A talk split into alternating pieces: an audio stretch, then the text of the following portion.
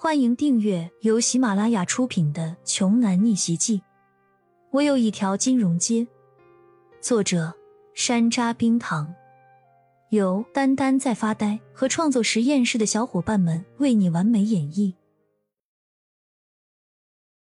第一百六十四章，李欣搞不懂焦阳为什么要答应下来，难道被焦凡他们一家三口恶心的还不够吗？焦阳默默掏出之前的名片，给林青山打了一个电话。喂，林老，我是小杨啊，请问您还在新县吗？我想请您吃个饭。他焦凡能请到的，所谓的新县里的大人物，能是什么级别的呢？焦阳就是让他焦凡好好看看，什么才是真正的大人物。林老没想到焦阳会这么快就打电话过来，还有些惊喜。原来是小杨啊！行啊行啊，地点在哪儿？地点呀，您稍等一下，我先问问。骄阳说完，扭头问了自己堂弟之后，回答说：“地点在新县的六合酒店。”好的，我知道了，我过一会儿就到。挂断电话后，林青山对身后一个毕恭毕敬的年轻人说。原定和新鲜那些人的见面，就推到晚上吧。我现在有一个更重要的饭局，要马上去六合酒店。林老，这这不太好吧？有什么不好？因为，因为新县这边的老大已经在路上了。那就等他们到了，先让他们在这里等着。也不知道他们怎么想的。居然还有脸来见我呢！是是是。一旁年轻人连连点头，额头上的汗水都连成了瀑布。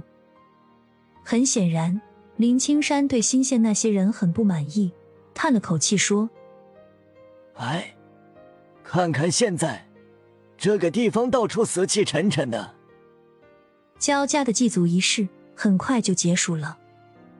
焦凡对所有参加祭祖的亲友们大声说道：“各位亲朋好友，各位乡亲父老，我在县里的六合酒店摆了酒席，中午大家都过去赏脸啊。”然后转头又对着李欣说：“李欣，你坐我的车去吧。我听我爸说，你们那是一辆破车，还是我的车坐起来会更舒服很多。不用，我们自己的车就挺好。”李欣没好气儿的回了他焦凡一句，说完就拉扯着焦阳的手往门外走去。但是只要一想到能和李欣这样的美女共处在同一个狭小的空间里，焦凡就遏制不住自己内心的兴奋和各种幻想。于是他连忙跟在李欣和焦阳的身后。焦阳租来的还是借来的？那车太破了，与你的身份根本就不匹配啊！怎么能委屈你坐那么破的车呢？还是坐我的吧。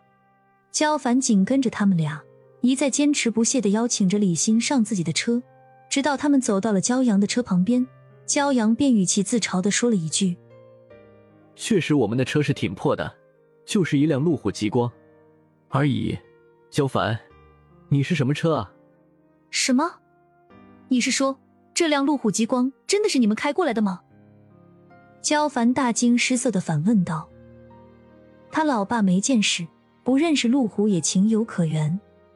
但是焦凡还是多多少少见过一些世面的。面对着这辆停在了焦家祠堂附近一个不太起眼的小胡同里的白色 SUV，焦凡傻眼了。是的，绝对错不了，这是最新款的顶配路虎极光。而跟在他们三人后面走出祠堂的。”还有焦二叔，焦凡回头低声埋怨着自己的父亲：“爸，您不是说焦阳他们那是辆破车吗？这一次他们家丢人可丢大发了，当着众人的面贬损了人家大半天，什么破车啊，什么杂牌子的呀！眼下肉眼可见的是，自己家的车连人家的一个车轱辘都比不上，这脸打的呀，那是又响又亮，啪啪啪的。”本集播讲完毕。想听更多精彩内容，欢迎关注“丹丹在发呆”。